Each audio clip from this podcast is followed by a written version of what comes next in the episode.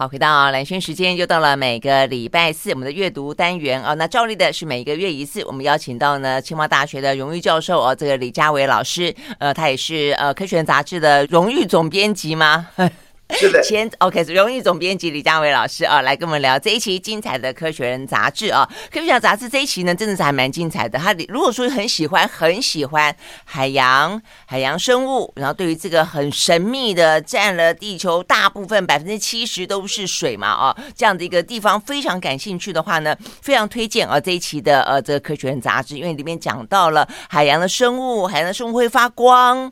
呃，我们其实呃马祖的蓝眼泪。哇，这个才一点点光哇，就已经呃，大家觉得兴奋的不得了了。这个带起了啊、这个呃马祖的观光的新契机。但是你可能想象不到，全世界我们的地球呃海洋里面有多少的发光的生物。再来就是呃海洋里面的。呃，微生物会移动，你可能想象不到它怎么个移动呢？从海底到海面，为什么要移动呢？那再来就是现在呢，海洋啊，这个很多人觉得里面呃有取之不尽、用之不绝的一些我们不了解的生物，可以拿来做制药哦，所以它对于整个的呃人类高科技底下的医疗又产生了大跃进哦。那更不用讲说它画面哦，好漂亮！我觉得这一次看这个科学杂志的画面哦，这个是呃水母对不对，老师？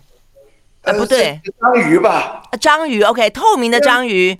嗯，好，这个是漂亮型的哦，也有很恐怖型的。这个，就是哇，这个看起来真的吓死人了，这是黑康鱼。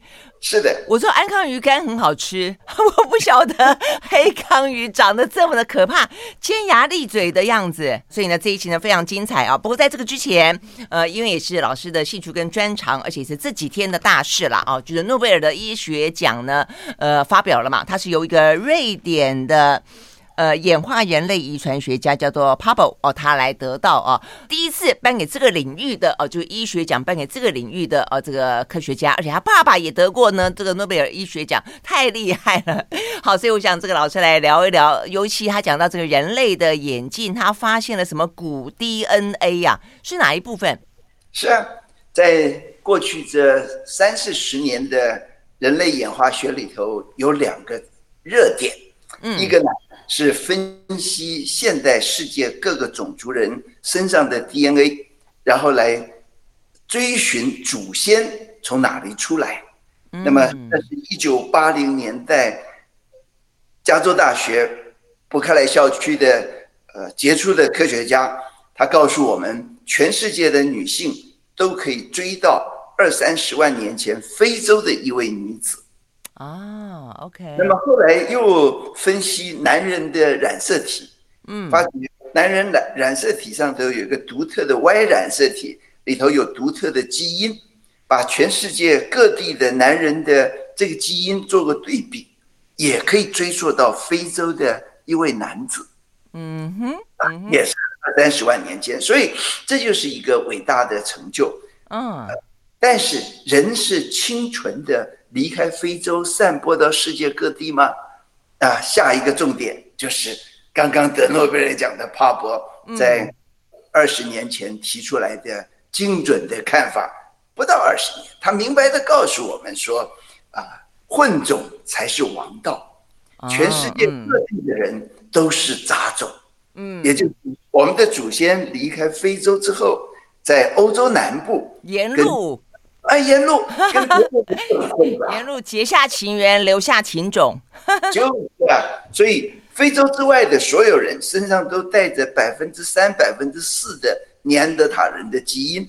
嗯，那么还有一群人离开了欧洲到亚洲来，在东亚、东南亚跟那时候的另外一种人叫丹尼索瓦人交配了，然后带着他的基因走向了大洋洲，走向了西藏。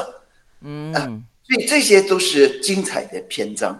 那么他这次得诺贝尔奖，除了他对于古 DNA 的萃取跟解读有杰出的成就之外，我们全球笼罩在疫情之中，嗯，他没有没有置身其外，他认真的去对比确诊者哪些人容易感染，哪些人不容易，就发觉有一个基因。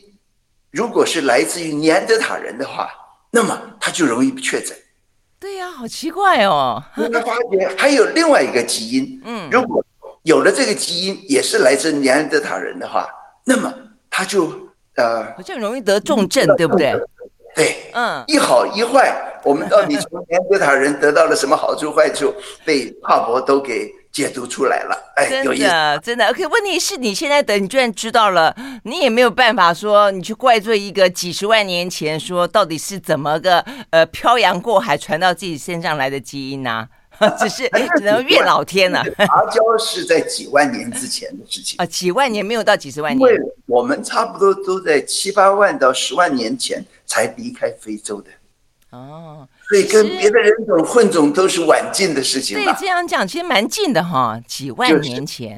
就是、哦，OK，好，所以呢，人类呃，不能讲它是劣根性，就是人类的生物性就这个样子，所以它就继续的 混种杂交到现在。很可能世间万物都是如此。对，嗯，跨种的杂交造就了世间生物的多样性。嗯，好，所以呢，这个是让老师啊来让我们进一步的了解一下，说这一个等于是这一波的哦诺贝尔奖最先颁发的这个医学奖是给了这位瑞典的哦这个科学家帕博。老师讲到首度哦，就是以前医学界好像比较不是那么的重视这些遗传学，尤其是属于遗传学当中的属于比较像是人类的呃祖先追溯的这种 DNA 哦，演化学哦演化学对不对哈？这医学跟演人类演化牵强的，当然谈得上关联。嗯，但是如此的大胆的把这么一个重要的奖给了这么一个古人类学家，哎，这是一个哦，对不对？他是跟这个呃，现在医学进入了什么基因改造啦，或者说什么样子的一些基因改良的想法有关吗？他重点就是怎么样子从。化石里头把基因给萃取出来，《侏罗纪公园》不就是啊？对啊，是大家讲到这件事情吗？嗯。不过从《侏罗纪公园》这部电影拍出来之后，发觉从很多化石里头萃取出来的 DNA，经常是被现代生物污染的。帕博的看家本领就是他很会萃取，同时他隔绝掉了污染的可能。所以建立起非常非常干净的实验室，他得到的结果，大家肯定。对啊，所以这个技术性在这件事情上面听起来这么的高强，是的，嗯，真的好。所以我们休息了再回来啊。那所以呢，其实从这边了解人类，呃，我觉得就对很多方面其实都有非常呃重要的呃帮助和连接啊。比方说这一次的新呃科学人杂志里面，呃看了以后我才知道说啊，原来眼睛是大脑的延伸。所以这边讲到说呢，以后的话呢，阿兹海默症你很难去打开人的大脑去看看它到底有没有这个类淀粉蛋白的沉积。好。好，可以怎么样呢？可以看眼睛，你可以从眼睛的视网膜地区看得到它的病变，可能可以推断阿兹海默症。像这些真的就是，呃，环环相扣啊，这个丝丝相连。所以呢，休息我们再回来继续聊。一路呢，就会发现我们聊到了这一期呢《科学杂志》呢最精彩的内容，就是海洋，我们所不了解的海洋。休息，我马上回来。I like 好，回到蓝轩时间，继续和李佳伟老师来聊这一期的《科学人》杂志啊。那我我如果常常听我们这个单元，会知道说呢，在除了《科学人》杂志的封面故事跟主题之外啊，它的科学人新闻其实呢都有一些非常及时的、非常新的啊，这个一些呃，等于是科学话题，那也都非常的有趣啊。所以呢，今天我们要聊两则，一则的话是讲说眼睛是大脑之窗。既然我们我们刚刚讲到可以透过看眼睛啊，去看这个阿兹海默，去判断。眼镜是大脑的延伸这件事情，我我真的从来没有这样去想过它。哎，老师，这是一个呃，你们在研究人体的时候都知道非常清楚的事情吗？不是每一个，我不是每个人了解。我想连眼科医生都不是那么的清楚。嗯，呃，视网膜是如此的精巧，它在脑子发育的时候延伸到了我们的眼底。呃，看了这篇报道。我在上个周末碰到一位眼科医生，嗯，去看他。以后很多病人会找你，嗯，看观察视网膜能不能看到有淀粉蛋白的沉积。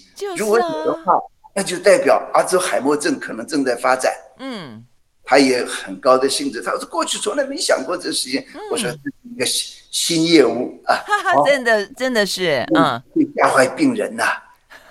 你观察到了还是没药吃，这是今天的困难，是吧？呃，但如果早期发现，呃，早期治疗可以控制，我记得我们看到的这个资料，那时候跟老师也聊过，至少可以可能是停在那个地方，或是说让他呃放缓他的一些病程进展。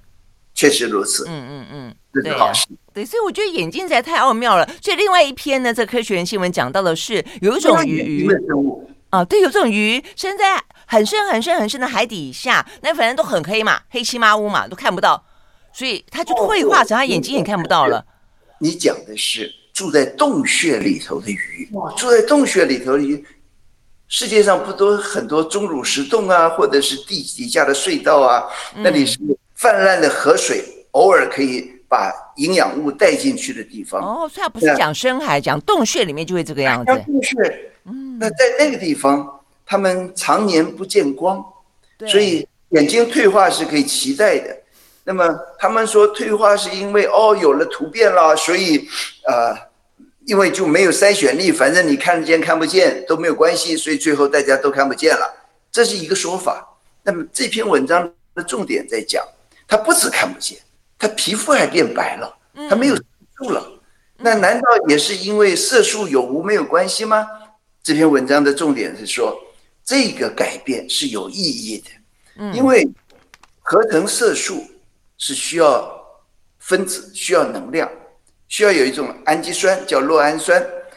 如果不用来合成黑色素的话，那么就可以把这个酪氨酸呢转做代谢使用，或来用来制造其他的分子。嗯，住在漆黑的洞穴里头，食物供应是非常有限的。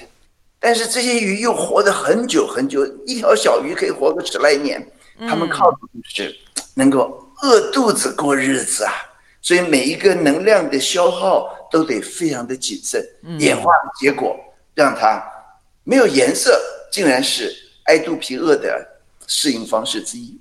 对呀、啊，所以我就想说，哎，所以呢，你看啊，这个欧洲人这么白，呵 呵 他们的无色，他们颜色淡，也跟他们生存跟太阳光有关系嘛，对不对？哦，因为阳光对我们呃的发育有很大的影响。嗯。呃，胎儿的发育、精子的成熟都跟一种叶酸相关。那么，维他命 D 的制造跟我们的骨骼很多方面也都相关。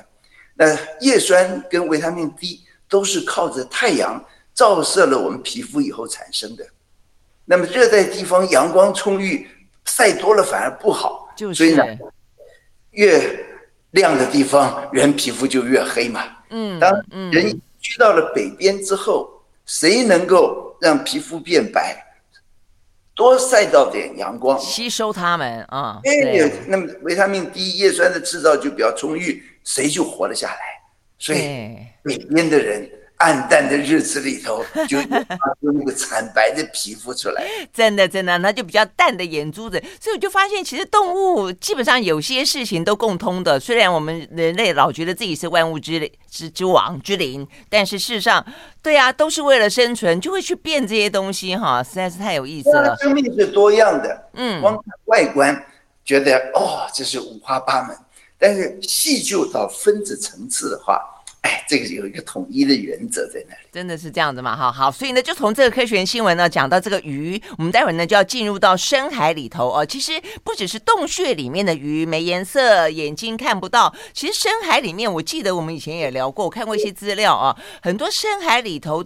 在据说，在几千公尺以下的鱼，基本上来说的话呢，其实也都是他们视线视力都很差，他们都可会衍生出其他的感官来进行传递、进行沟通。比方说，我们今天就要聊聊了，它会透过发光的方式，所以呢，海里面都是光。好，但是呢，呃，先讲一下老师今天呃背后，觉得今天老师也非常应景的，呃，就像是科学人啦杂志啊，这一期都有很多海洋，你的背后好多好多海洋生物有很漂亮的珊瑚，对不对？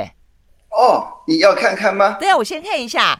我们先看看这个珊瑚啊，在我们画面之中看到的是台湾人很喜欢的阿卡珊瑚，它们只长在大概水深五十一百多公尺的地方。嗯，但是在深海中有这种非常奇特的深海珊瑚，它在中途岛大约可以分布到两千公尺深。今天我们要谈深海生物，当然要先看看来自中途岛的深海珊瑚。哎，老师，还有反而是比较深，颜色比较淡哦？为什么？哦，不尽然，还有一些哦，不尽然，不尽然。那么我们再来看看，今天要谈的是从海洋生物里头来萃取有用的药用成分。是。那么提到了海绵，在这里你可以看到几种不同的海绵。那个是海绵吗？我眼睛里面现在看到都是海绵啊，有洞洞的这个。白色的，还有很多孔洞的，还有这一大块的，这都是海绵。但是我想让大家看一个很独特的海绵，它长在哪里呢？它长在贝类身上。这个螺，它在海底下收集了很多其他的贝类的壳子来装饰它自己，同时它自己的身上还附生了海绵在上头。这是一只螺啊，它怎么那么的？它那么花俏。收集了很多其他螺的尸体。对。同时，它的身上被一只海绵给长上去了。OK。这海绵长在它身上很好啊，因为这个螺到处爬来找食物。所以这海绵本来在石头上是固定不动的，但是住到螺身上，它就可以到处爬着，有新鲜食物供应。哎，海底世界美妙极了。这只是一个很小很小的案例。真的，OK。所以我们里面会讲到一段，在讲说呢，这些微生物怎么移动，对不对？原来海绵是这样移动的，靠着海螺来帮它移动。好，那我们休息了，再回来现场，进入到呢深海的世界，马上回来。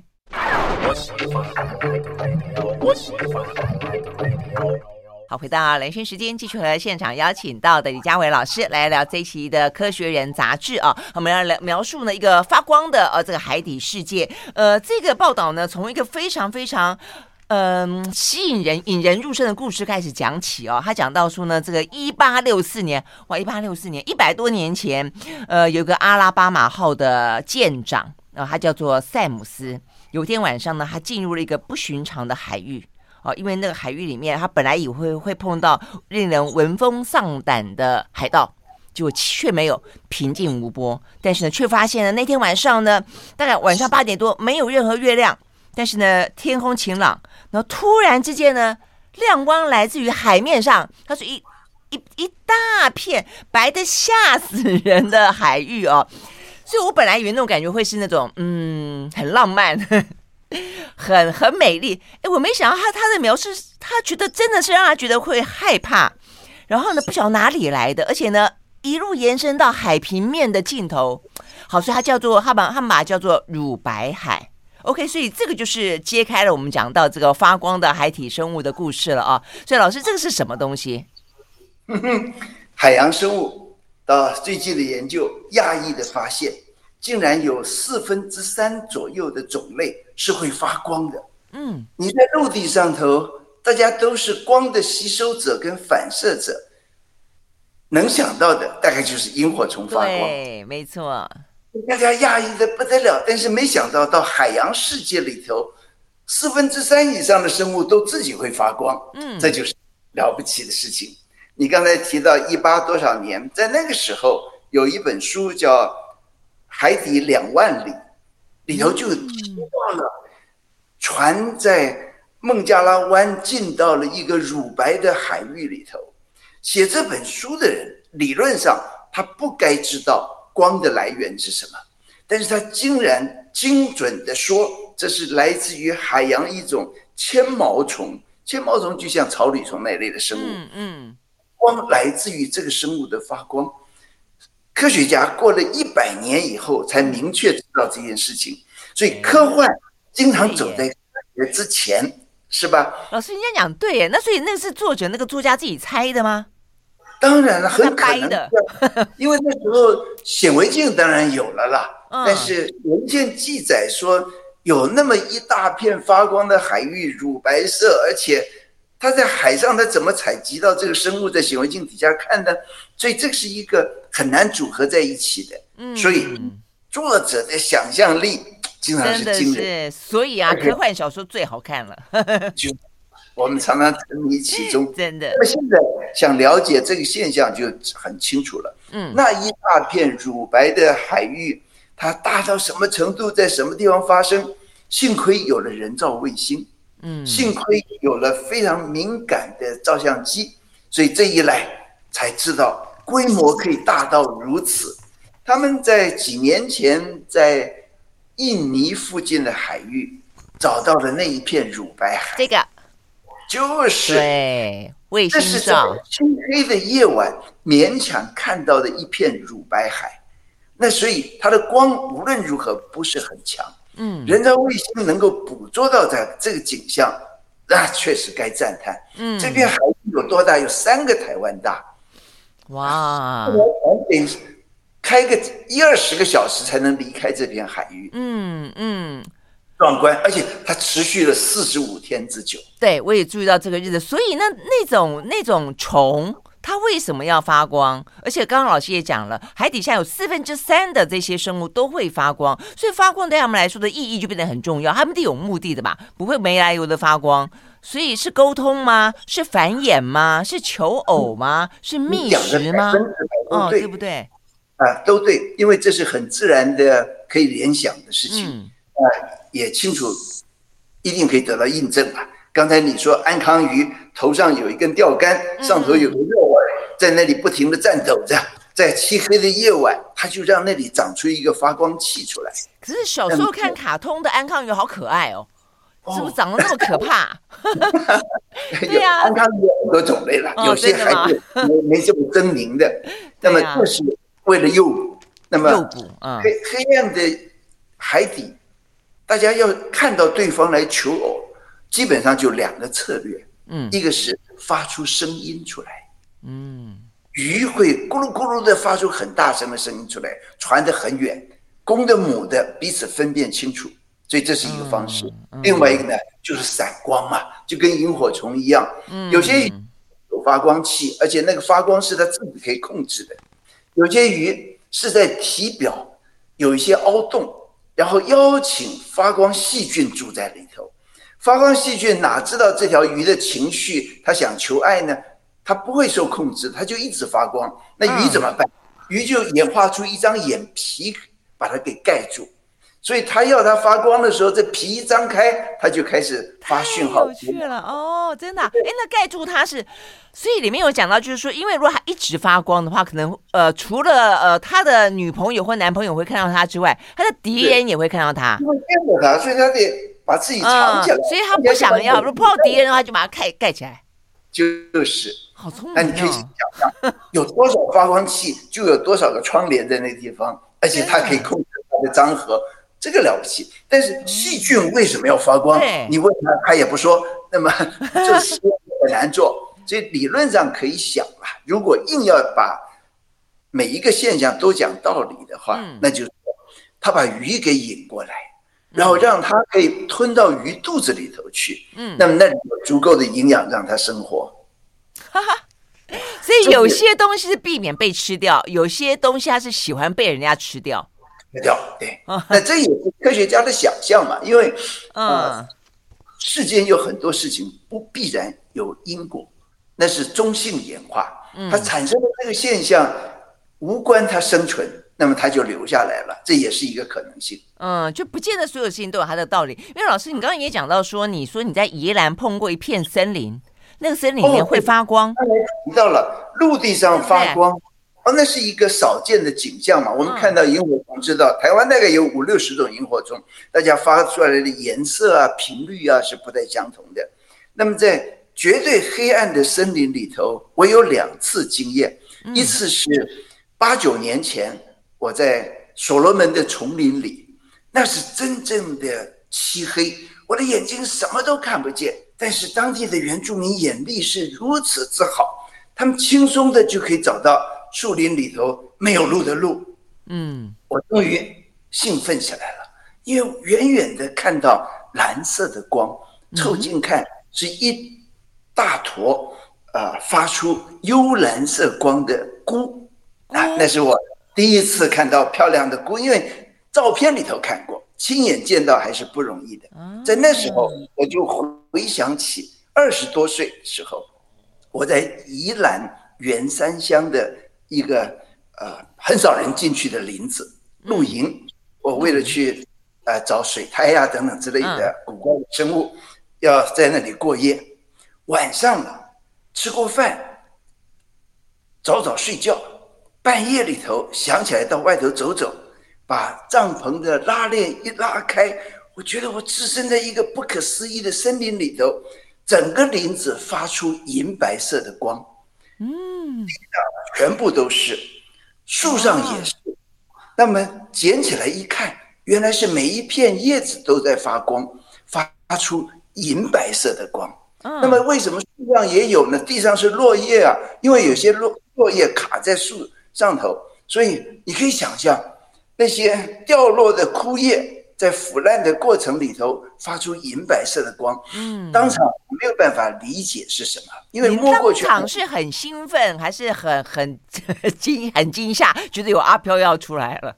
我一直想看到阿飘嘛，所以第一个反应你是很期待的，机会来临了啊！接着我就理解到它有明确的来源。嗯、那么回来之后呢，啊，在显微镜底下看到了树叶表面很多的菌丝。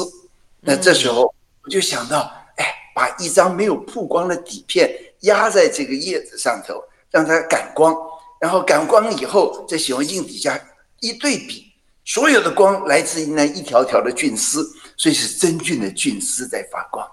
哦，哎，那真真菌菌丝为什么要发光啊？不知道，不知道。问我，就是不知道。嗯、OK，好。天底下这种事情是不能完全从。真的好好。但是我有另外一个问题，我们休息再请老师来回答。那为什么多数的光，不管老师刚刚描述当中的跟海底的，除了我们刚刚讲到银白色的光之外，好像多数都是蓝光跟绿光？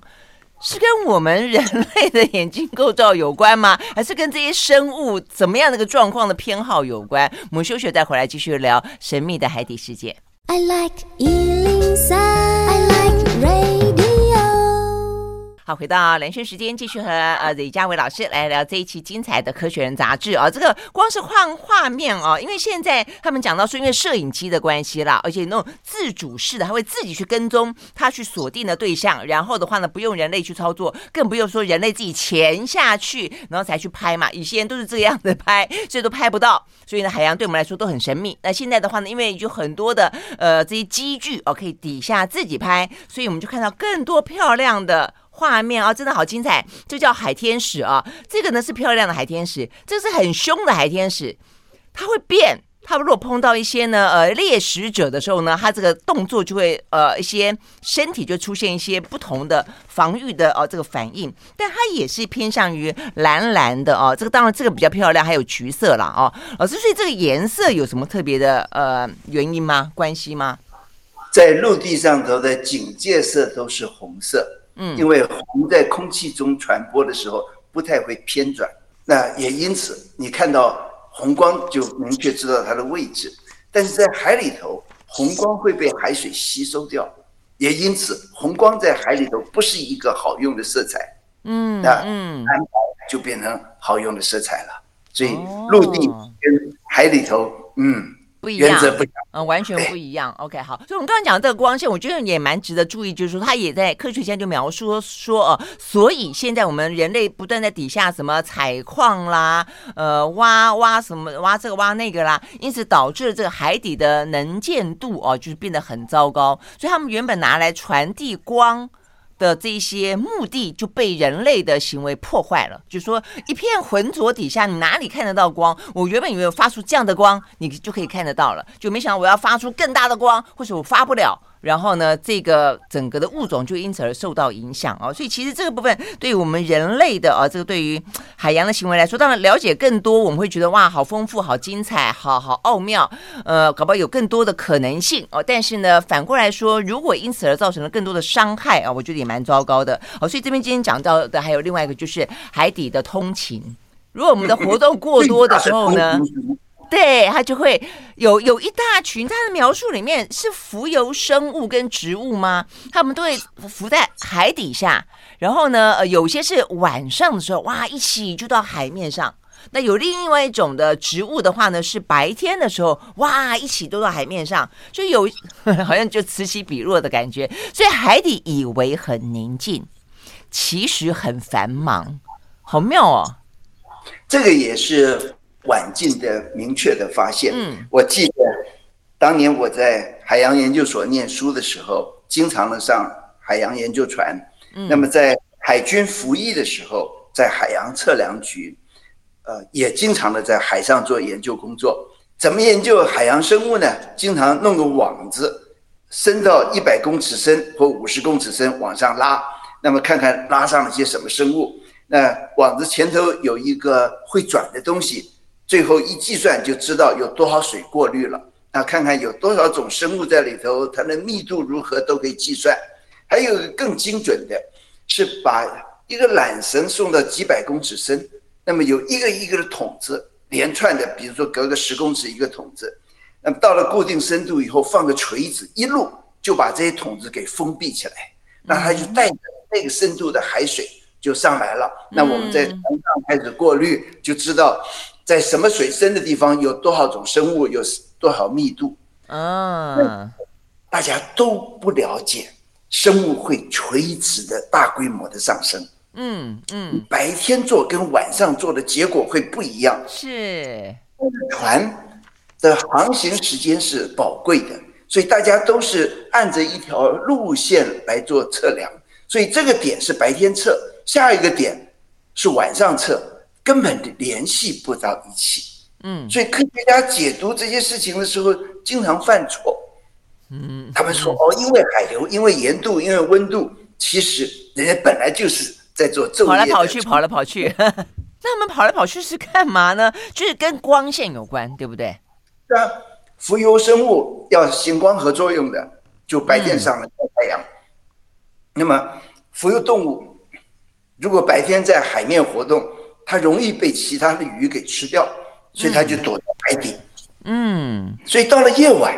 它们就浮到水面来捕食，嗯，这种移动可以有几十公尺、上百公尺的距离，不简单。那些都是很小的生物，你想想看，有些浮游植物，其实不该讲植物，我们就勉强说植物好了，因为它行光合作用。嗯，它们是细胞的，连鞭毛都没有，那它怎么来摆动？尤其在波涛汹涌之间呢？我读过一篇非常好的文章，它白天跟晚上。身体里头累积的离子重量不一样，种类不相同。他想沉下去的时候，就别把那些质量大的离子吸收进来；那想浮上去的时候，就把它吐出来，吐出来，换氢的好像热气球啊！热气球在水里头垂直上下，嗯，哎，这是一个多了不起的演化结果。所以有道理耶，嗯，因为有些东西你看也没翅膀，也没鳍。所以它怎么上去？就是就靠自己体重的变化。鞭毛嘛，啊，鞭毛。嗯，而且它能够分辨出上下的关系，哎，这都是一个世间生物演化的美妙之处。哦，所以在海底下分辨上下关系也是有点困难的哈。是的，是这样的，所以我觉得真的人类的啊，这个了解哦，对这个地球的了解跟我们的科技真的是改变很多啦。哦。他这边讲到说，在二次世界大战的时候，当时我们没有那么多的技术，也刚跟老师讲的一样，可能不知道哦，有那么大规模的海底的生物会这样子哇，一起哦，一起哦，垂直的浮到海面上。他们当初说第一次侦测到的时候，是一个那个时候，我想可能是战争期间哦，很多的船舰，他们是用声纳扫描。要寻找敌方的潜舰，就没想到呢，呃，侦测到很奇怪的东西。他们发现呢，海床在动，是上下移动，所以他们以为是海床在动，所以搞半天，现在我们才知道说啊，原来是那种海底生物。那这个海底生物包括了刚才老师提到的，呃，什么呃，为呃，就是海底的植呃植物啦，哦、还是说章鱼、灯笼鱼跟管水母都会呢夜间长征。太有趣了，好，我们休息，待会来现场。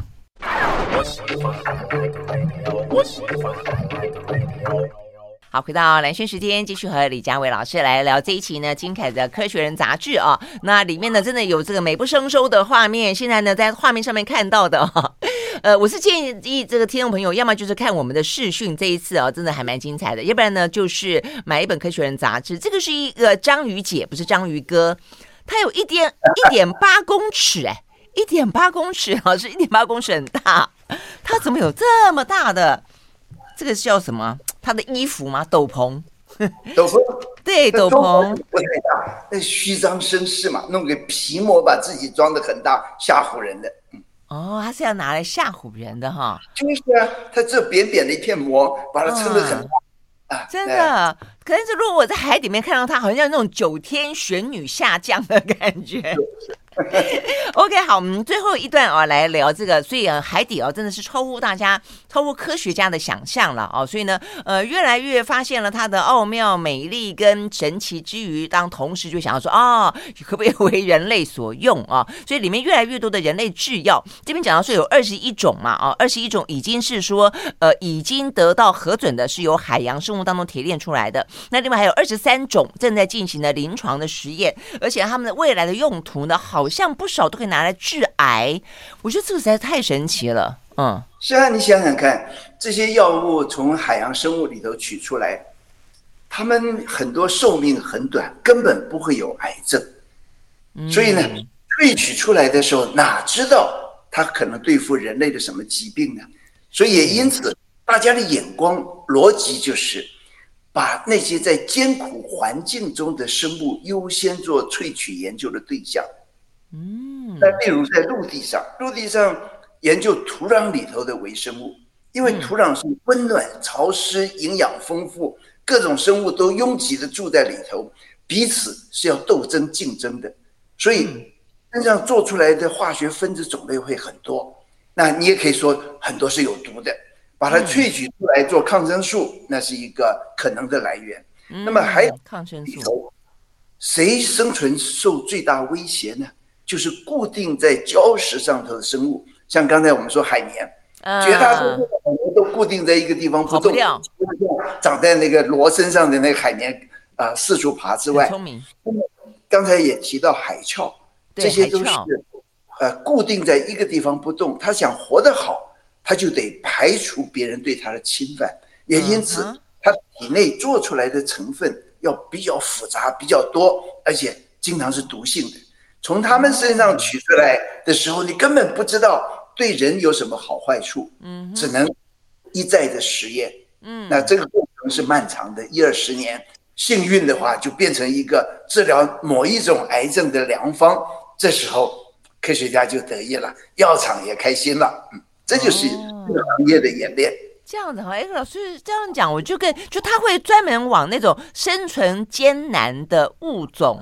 去找，因为它身上有多比较多抵御外物留下来的一些化合物，是这个意思。哎，那如果说毒性很强的话，那怎么它怎么样子去那个啊排除它？它要当然一个是剂量，经常它非常毒，但是在很低剂量的时候可以发挥非常好的治疗效果。嗯哼，嗯哼，这是第一个，但中经常。一定要透过老鼠实验啊、猴子实验啊，才知道正确的剂量是多高。嗯嗯，因为这个里面讲到，就是目前几个正在进行临床的啊，呃，真的是还蛮蛮蛮是一个福音的啦。就是说，如果成功的话，有一些是拿来治疗肉肉瘤癌或是卵巢癌，还有一种可以拿来治疗小细胞肺癌，这是现在其实台湾也越来越多嘛啊。那还有这个末期乳癌也可以。所以好多都都是这个样子，然后这边还有说那个这次也是像新冠新冠疫情，他们还可以拿出来做那抗病毒药。他们说有一款说是效果远远超过于其他的所有的抗病毒药物。他说他们在二零二零年展开了实验，呃，罹患了新冠肺炎者。中症哦，就得到中症，百分之七十四接受一次治疗之后，一个类一个礼拜之内完全康复哦，这个实在是还真的是好惊人哦。我们保护世间的芸芸众生，除了生态道德之外，很大的成分是要保护我们自己，嗯，因为他们身上有治愈我们的药物。对呀、啊，是这个样子，没错啊。所以呢，OK，所以从这个角度讲，就当我们发现了越来越多的可能性之后，呃，我们或许会想要去开发它。但是呢，如果过度的破坏它，其实到最终还是受害的是我们哦，对不对？嗯嗯，OK，好，今天非常谢谢老师接我们的访问，聊这么精彩的《科学人》杂志，谢谢老师喽，谢谢，啊，OK，好，拜拜。